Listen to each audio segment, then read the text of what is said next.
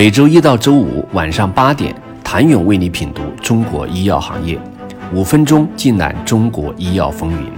喜马拉雅的听众朋友们，你们好，我是医药经理人、出品人谭勇。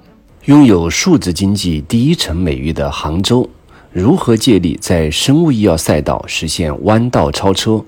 杭州谋划已久，且势在必得。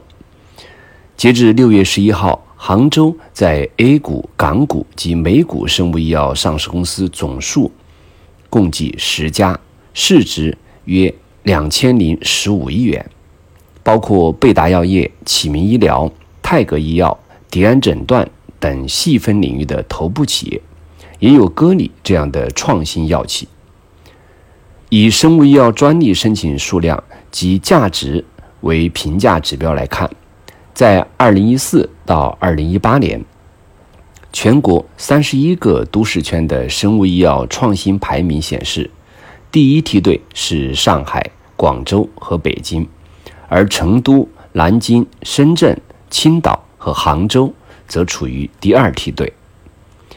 其实，早在两千年，杭州就提出过。要信息港和新药港两翼齐飞。当年的数据显示，杭州在全国生物医药领域可以位列前五。如今，杭州的信息港已经起飞，而生物医药却一直在原地踏步。过去十年，杭州在生物医药领域一直寂寂无名，但从2017年开始，有了一些微妙的变化。那些逃离北上广的年轻人，第一二选择。便是杭州，越来越多的华裔科学家回国，选择在杭州开始自己的事业。二零一九年，杭州常住人口达到一千零三十六万，较上年增加了五十五点四万，人口增幅百分之五点六五。杭州超越深圳，成为人口增量和增速最大的城市。杭州的人才引进力度是很大的。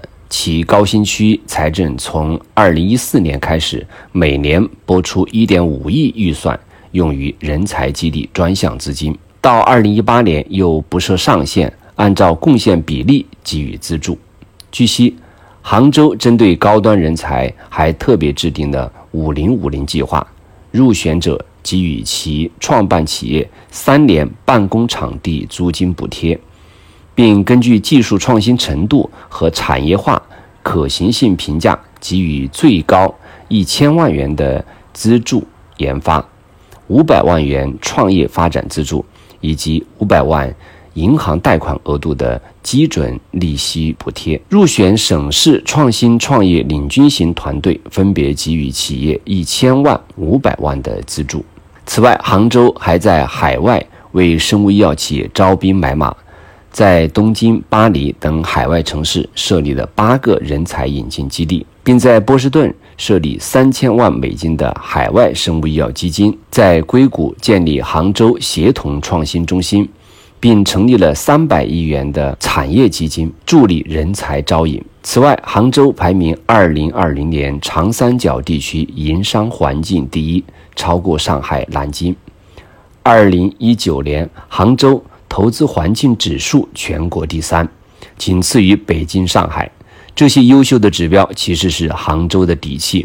成为数字经济第一城后，杭州开始重拾十八年前的生物医药梦想。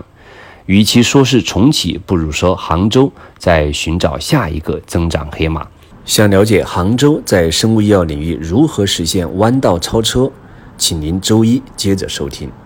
谢谢您的收听。想了解更多最新鲜的行业资讯、市场动态、政策分析，请扫描二维码或添加医药经理人微信公众号“医药经理人”——医药行业的新闻与资源中心。我是谭勇，周一见。